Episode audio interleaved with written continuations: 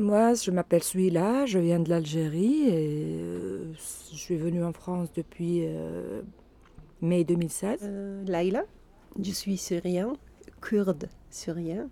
C'est ma voisine et c'est ma copine en même temps. Et on a pris le pli de se rencontrer tous les jours. On fait les courses tous les jours. Elle, elle est de la Syrienne, on parle la même langue arabe.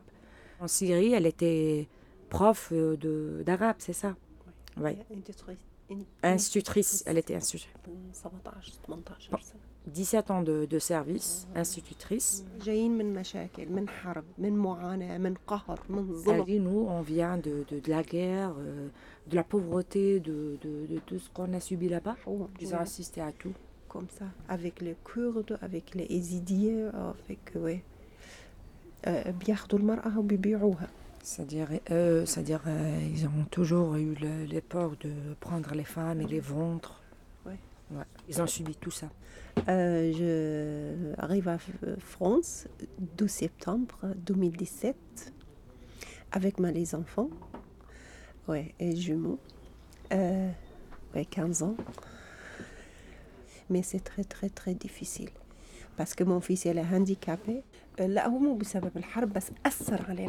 elle dit que lui il était déjà malade mais il n'était pas comme ça. Par contre la guerre elle a Ouais. elle a pris une Parce grande place euh, sept ans, euh, la guerre, il n'y a pas de médecin, il n'y a pas d'hôpital, il n'y a pas de. Il n'a pas fait laisser suivi. Il n'y a pas de euh, kiné. Il a rechuté. C'était trop tard. Comme ça, Ouais, rien. Parce que les guerres, par rapport à la guerre. Trop de guerre. il comprend bien. Il ne peut pas parler.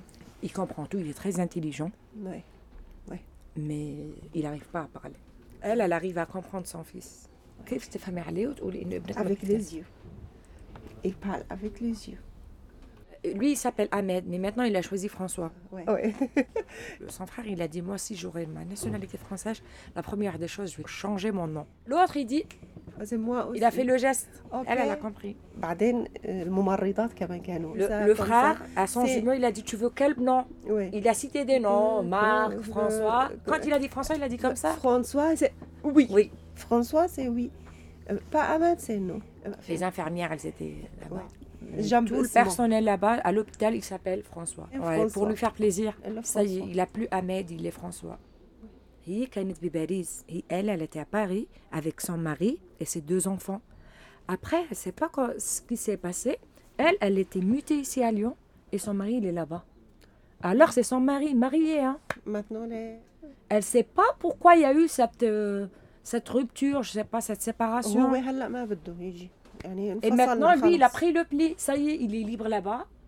Parce que elle, elle, euh, est toujours derrière lui. Viens, viens avec nous. Euh, prends la responsabilité des enfants. Aide-moi. Donc, elle veut que son mari partage avec elle cette responsabilité.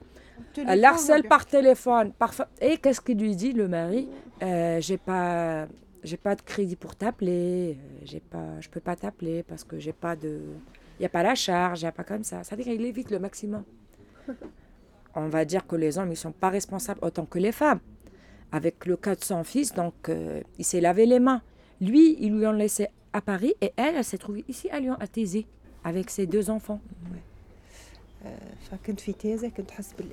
oui, quand elle était à Thésée, elle n'était pas bien. Ouais. Ouais, c'est très loin. Euh, Francheville, à côté à Francheville. C'était dur là-bas. Ah oui, très très très dur. Sept mois, il n'y a pas de tra transport, il n'y a pas de supermarché, il n'y a pas de gens, je parlais. Eh. Mais il n'y a pas de contact avec les gens. Elle dit qu'il n'y a personne.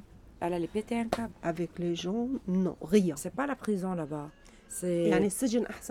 Ah, elle dit que la prison c'est mieux. C'est-à-dire quand on dit, oui, oui, oui c'est vrai. Elle voulait, c'est-à-dire elle voulait au moins des personnes pour parler avec eux. Elle, elle, dit que je voulais parler avec des arbres tellement qu'il y, y avait personne. Il y avait personne. Donc c'est pour ça il faut, il faut avoir des logements. C'est-à-dire, l'espace c'est très important. Parce que nous, on a, on a des enfants. On prépare une génération.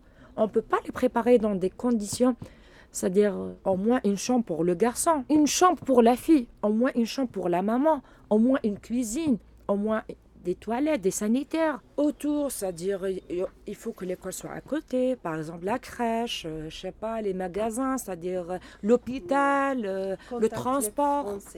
L'espace, c'est très important.